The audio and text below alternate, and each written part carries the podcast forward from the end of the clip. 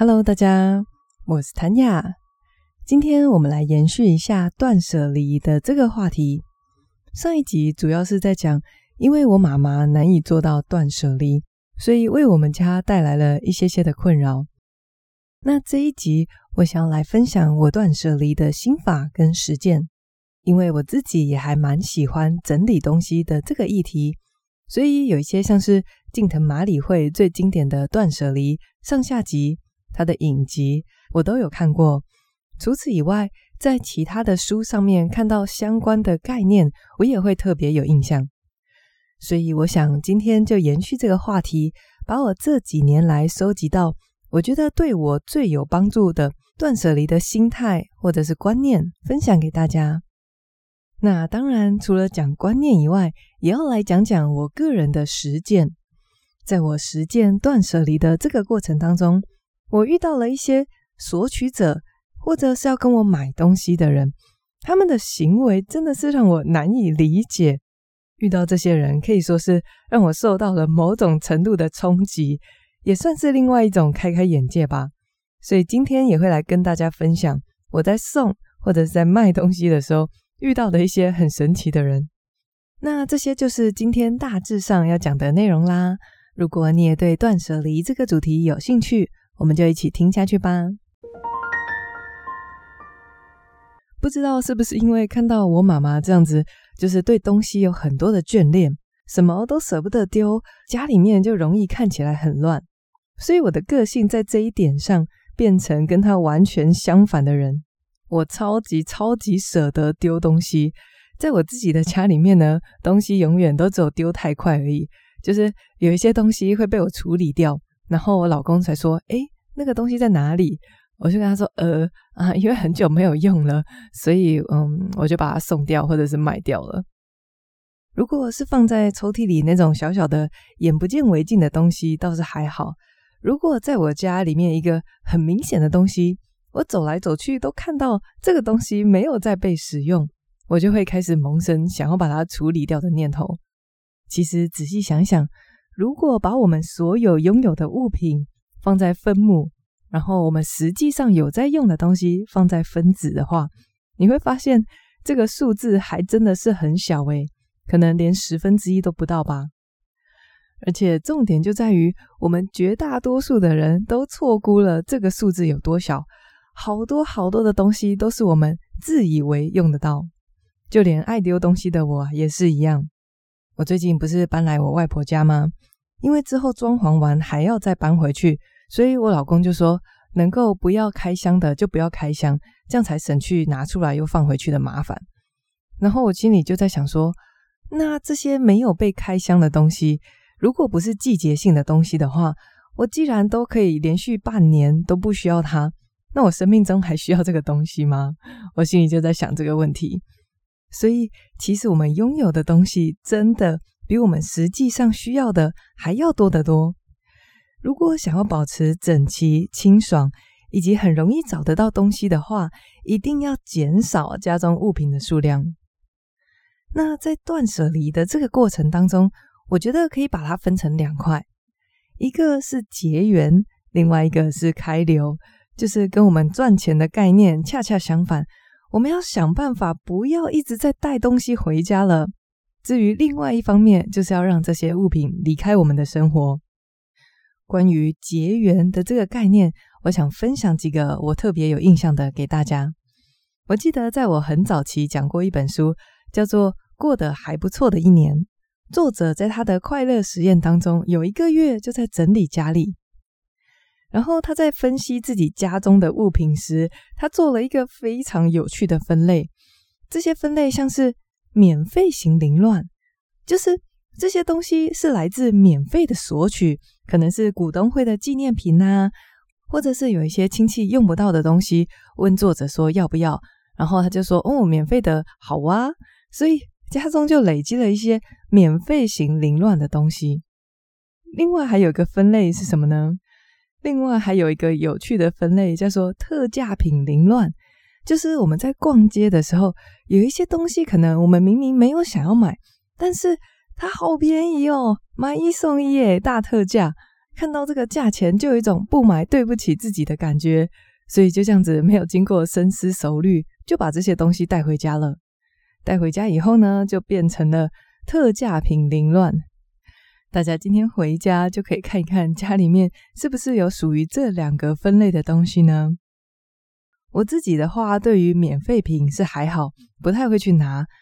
不过我家倒是有一些些特价品凌乱，不是那种我完全用不到，但是在特价的东西，而是有一些东西，比方说我原本只打算买一个，结果到了那边发现，啊，可是第二件半价诶，或者是三个一起卖就变成多少多少，这种东西我就比较没有抗拒力，会把它一次买下来，因为就觉得我本来就要买了。那就会用得到啊，但结果最后是怎样呢？像是这种多买的特价品，常常如果是食品的话，就会被我放到过期。我根本没有那么爱吃某一种零食，或者是比如说像是化妆品啊，买一买，但是会想要换一换呢。这些重复的多囤的东西，就变成凌乱的来源了。而且你会发现，我们在买这些特价品的时候，一定是想要省钱嘛。但是后来这些多买的东西都进了垃圾桶，那有比较省吗？所以我现在如果看到这种多买会变得更划算的价格标签，心里面的警铃都会大作，让我三思：真的要多买这一个东西吗？然后一旦我有太便宜了，不买对不起自己的这种感觉时，我就会去想象。那如果我现在多拿的这个东西进了垃圾桶呢？这样有比较便宜吗？然后我通常这样子想过一轮之后，就会很理性的，就算第二件真的超便宜，我用不到就是用不到啊，我就会乖乖的只拿我需要的数量去结账。这个样子就可以做到结缘，尽量的不要把不需要的东西给带回家。要记得。你现在带回家的任何东西，总有一天你都要再把它带走。我在搬家的时候就深深体会到这一点。我打包的每一个东西，每一样物品，都是在我生命中的某一个时刻，我决定要把它带回家的。到了要离开的时候，我还是得一样一样的付出心力去整理这些东西。到了最后，你会发现，与其现在还要再烦恼说，要怎么送啊？要怎么卖？真的还不如当初就不要把它给带回家了。我记得我曾经在《致富心态》这本畅销书里面有读到一个概念，他讲的这句话让我印象深刻。他就说要戒除购买无用之物的习惯。再讲一次哦，这个概念是请大家要戒除购买无用之物的习惯。我觉得这句话真的是一语道破现在人的毛病，就是他发现到购买没有用的东西，已经不是可能零星的错误决定，而是这已经变成现代人的一个习惯了。因为我们生活的非常富裕，生活中随处可得非常便宜的东西，要带他们回家一点都不困难，所以就养成了在没有深思熟虑的情况下就购买了。就带回家了，所以一起共勉之，不要再购买没有用的东西了。无论是买一送一的特价品，还是免费的赠品，一定都要经过深思熟虑再带他们回家，好吗？因为你带进去的每一样东西，总有一天要再带出来。讲完了在断舍离这件事情上的结缘，来讲一讲开流，就是让物品离开自己的家里。其实要让一个东西离开，最简单又快速的方法，当然就是直接丢掉了。但是因为我其实是一个爱物惜物的人，我也不喜欢看到好好的东西就被这样子进了垃圾桶，所以我最常做的方式就是便宜的卖，或者是用送的。那既然要卖要送，我就得找到索取者呀。所以我在网络上就加了一些免费的赠物社团。跟大家分享一个我有一次参加实体政务活动的经验，这个经验真的是让我开眼界了哦。就是有一次我发现到这个政务的社团，他们举办的政务活动刚好在我家附近，我就想说，哇，真棒！既然在我家附近，那我要参与一下喽。所以在那一天快要到来以前，我就在家里走来走去，到处的审视有什么还可以用，但是我们家真的不需要的东西。整理好了以后，我拿了一个特大的行李箱，把它们全部都装进去。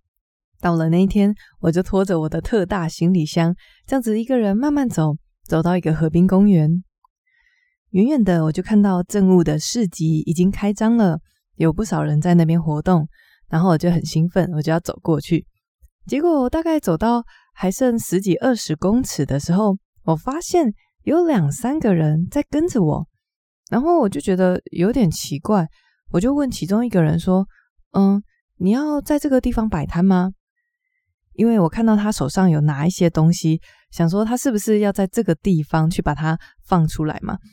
结果这个女生就有一点年纪的女生，然后她就很直截了当的跟我说：“没有，我要看你有什么东西。”然后我当下就有点三条线，你知道吗？然后我就不管他，我就继续走到一个空位。我开始慢条斯理的把我的行李箱打开。就在这个时候，人群陆续涌上来，并且把我包围了。我当时就开始觉得有一点紧张，但是也不知道怎么办。反正我就把我的行李箱打开。打开以后，我就稍微整理一下，比方说把盖在上面的衣服拿开呀，这样可以看到下面有什么。就在我整理了大概。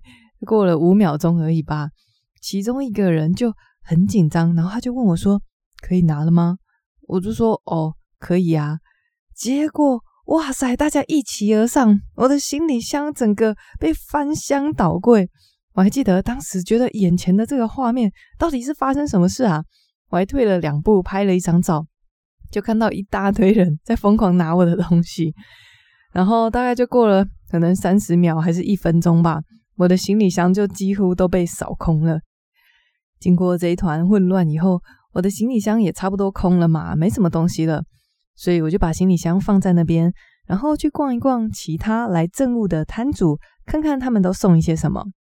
结果后来我发现到的一个现象就是，原来大家会围着新到来的人，是因为这些会摆在那边送东西的人，他们的东西已经被拿过一轮了。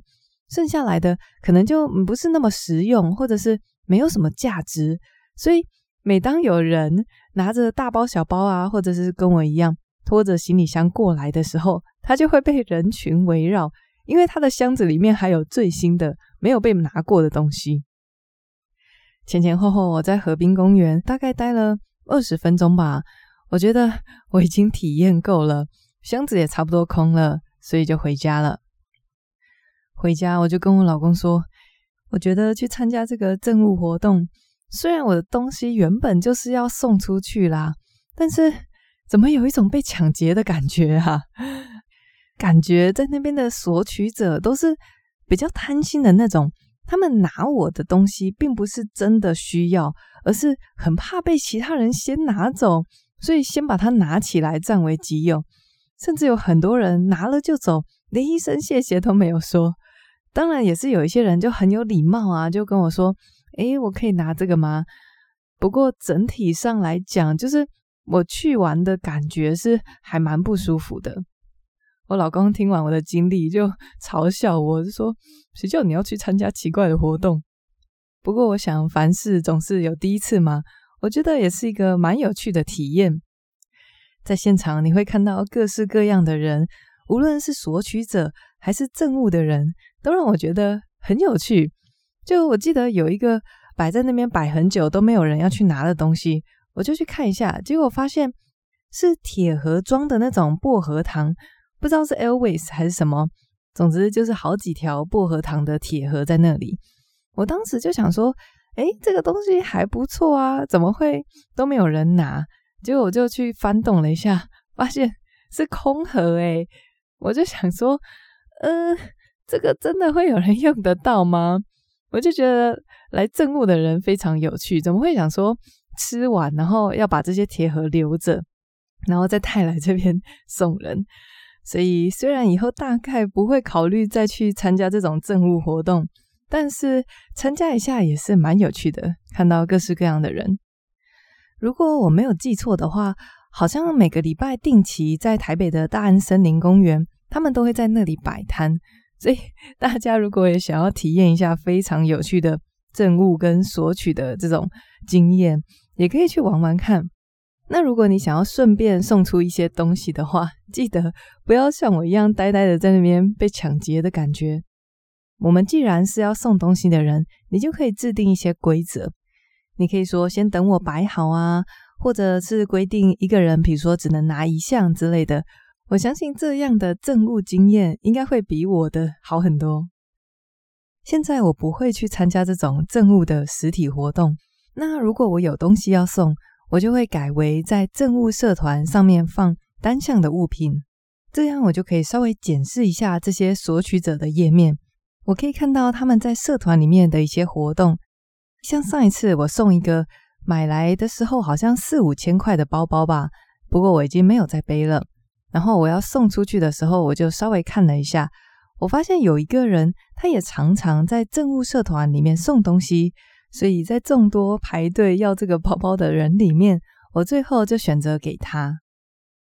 另外，除了送以外，我也会选择很便宜的卖掉我用不到的东西，因为其实你只要加上一点点钱，就可以排除掉很多啊、所谓的免费仔。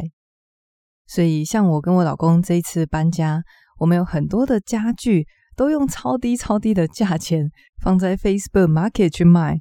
比方说什么一张椅子就一百块啊，然后就会有人自己跑来搬了。其实也是为我们省去了蛮多的麻烦。在我们便宜卖家具的过程当中啊，我遇到一个很特别的女生，她的所作所为真的是让我大开眼界，比我去参加那个政务社团还要惊讶。这个女生做了一些什么事情呢？当时我们要卖的是二手的床，这张双人床是我平常在睡的，那我们整组都不要了，所以包含床架啊，还有床头柜跟床垫本身一整组二手的，我就随便 po 一个价格，我就摆上一千六百块。这个女生她就私讯我说她要了，而且还提醒我说不要卖给别人哦。我就说好啊，所以我们就约了一个时间，他找搬家公司来把床给搬走了，顺利搬走了。隔天他就私讯我说，请给他银行的账号，他要去转账。结果过了几天，我发现他没有转账，所以我又再问了一次。结果呢，他就跟我说好，我晚上就去汇。后来等我再想起这件事情的时候，可能已经过了一个礼拜了吧。我登入我的网银，发现钱还是没有进来，所以我就打开我的 Facebook Messenger，把我们在 Market 里面的对话找出来。我又传讯息给他，我就跟他说 “Hello”，结果出现了一行红色的字，叫做 “Couldn't send”，无法传送，什么意思啊？所以我又再传了一次 “Hello”，结果还是送不出去。接着我就把这个人的页面点开来看，我看不到他了。他把我封锁了，诶，我超级吃惊的。我记得我坐在椅子上吃惊了大概一分钟之久吧。我想说，怎么会有这样子的人呢？把我的床搬走，然后顺便就把我的账号给封锁了。当时我心里面只有满满的无言而已。为什么我很确定他把我封锁了呢？因为后来我就跟我老公讲，我也跟我朋友分享这件事情。然后他们用自己的账号登录，马上就搜寻到这个人了，也看得到他的页面，唯独就只有我的账号看不到。那他当然是把我的账号给封锁掉了啊！我就觉得，哦，怎么会有这样的人呐？很无聊，你知道吗？就是又不是很大的钱，而且他觉得我找不到他吗？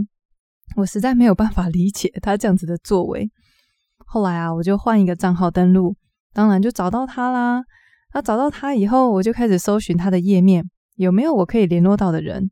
后来我就找到了他的家人，我切回我自己的账户，然后跟这个家人说来龙去脉。起初他的这个姐姐还是妹妹还不可置信，他说床已经搬走了吗？我说搬走了。他说要去汇款，汇了两次，然后就把我封锁了。他就说好，不好意思，我去找他沟通。当时因为我真的还蛮生气的，所以我就跟他姐姐说：“请帮我转达。”他如果三天以内没有跟我联络，我会去报警。结果这个女生隔天就出现了，一听到要报警，马上把我解除封锁，然后她就私讯我说：“哦，抱歉，我这个账户被盗了，所以被关起来一阵子，我找不到你的账号。”面对她满口谎言，我真的是只好无言以对。他接着又再次承诺我说，明天就要去汇钱。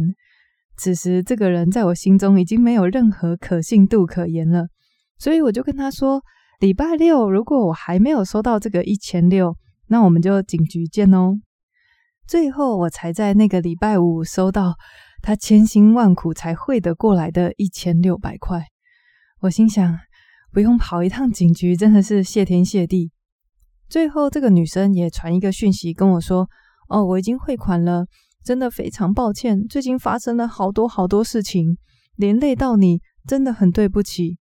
我就回给她一个赞，然后说中秋节快乐，就结束了这个荒谬的事件。我后来跟我哥哥分享这件事情，他就说我有一点太天真了，就是我们会站在自己的角度去揣测别人的行为模式。那像我们就是基本上很善良啊，基本上都会守信用的人，我们也会假设其他人也跟我们一样。但其实网络上有非常多我们素未谋面的人，他们的道德底线真的是会不断的超出我们的想象。包括了刚刚提到的这个把我的床搬走，然后顺便把我给封锁的女生以外，还有另外一个也是跟我说好要买我们家的冰箱。结果在我搬家的前几天，才突然说他不要了的这种人，你看会不会气死？所以说，嗯，大家一定要懂得保护自己。我想我是有一点太天真了，不过当然，另外也是因为这些对我来说其实不是很大的钱，损失我是可以承担得起的，只是心情会很不好而已。有了这一次的经验，以后我在网络上买卖东西。真的是会多准备一点警戒心啦，或至少是我会有一个心理准备，知道网络上有很多很神奇的人。这样的话，就算再遇到非常超出我预期的行为，我也不会像这一次一样吃惊了。所以在断舍离的这个部分，虽然说丢东西最简单，但是因为爱物惜物，我自己还是会选择比较麻烦。也比较有可能会碰上奇怪的人的方法，就是便宜的卖，或者是送掉东西。最后有两个整理的小 paper 跟大家分享。第一个是从小的地方开始就好。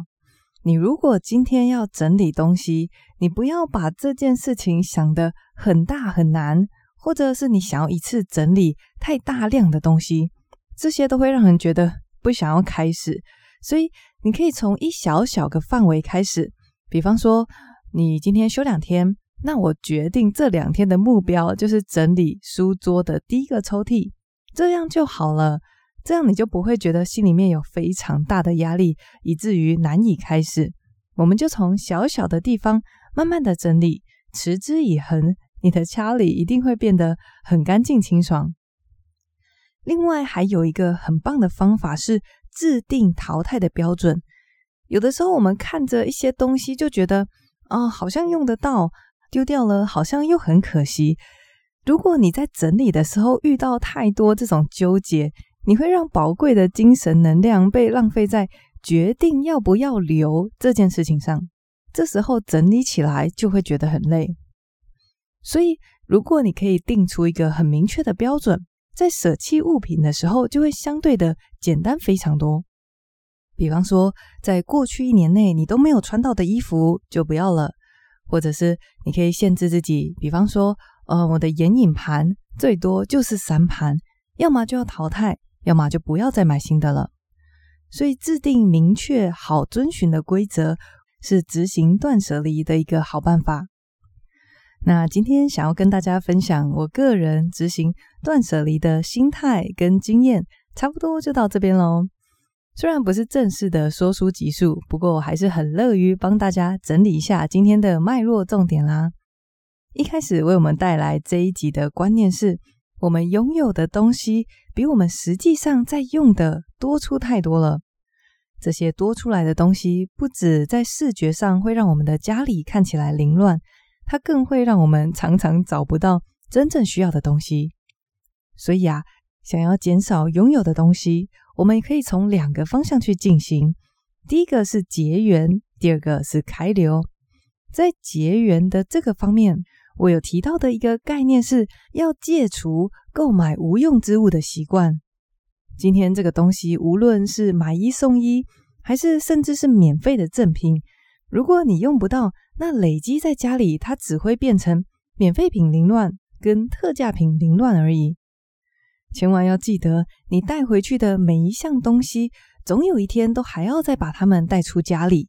那为什么不从源头就先控制，让自己不要再带一些用不到的东西回家呢？买东西的时候一定要三思。接下来讲到开流的部分，就是让东西离开家里。想要舍弃东西，我觉得从方便到麻烦，分别有三个方法。第一个是丢的，接着用送的，最麻烦的才是用卖的。如果你个人很舍得丢弃，那我觉得很不错，因为丢掉东西真的是最节省时间的方式了。那因为我比较舍不得，比较爱惜东西。所以我会选择用很便宜的价格，或者就是用送的。在送东西的这个部分，我也分享了我自己去参加赠物活动的经验，学到的一个教训就是，送东西的时候可以制定一些规则，不然送给一些感觉像是很贪心的人，自己心情也会不太好。那在这一集的最后呢，我提到的是两个实用的整理方法，第一个是。从小的地方开始，如果把事情想得太大、太复杂，会变得难以开始。所以从小小的地方着手就好。还有另外一个是制定淘汰的标准，制定明确可以遵循的规则，会帮助你省去很多纠结的烦恼。所以这也是一个在断舍离上很推荐做的方法。今天本来最后还想要讲一个我断舍离人际关系的故事。不过好像篇幅有一点拉得太长了，所以那我们就把断舍离的这个内容延续到下个礼拜喽。下个礼拜要讲的这个小故事呢，跟一个男孩子有关。想起这些往事，真的是让我最近偶尔会感觉有点惆怅。我想在人际关系上面的断舍离，对我来说比物品还要更难一些些。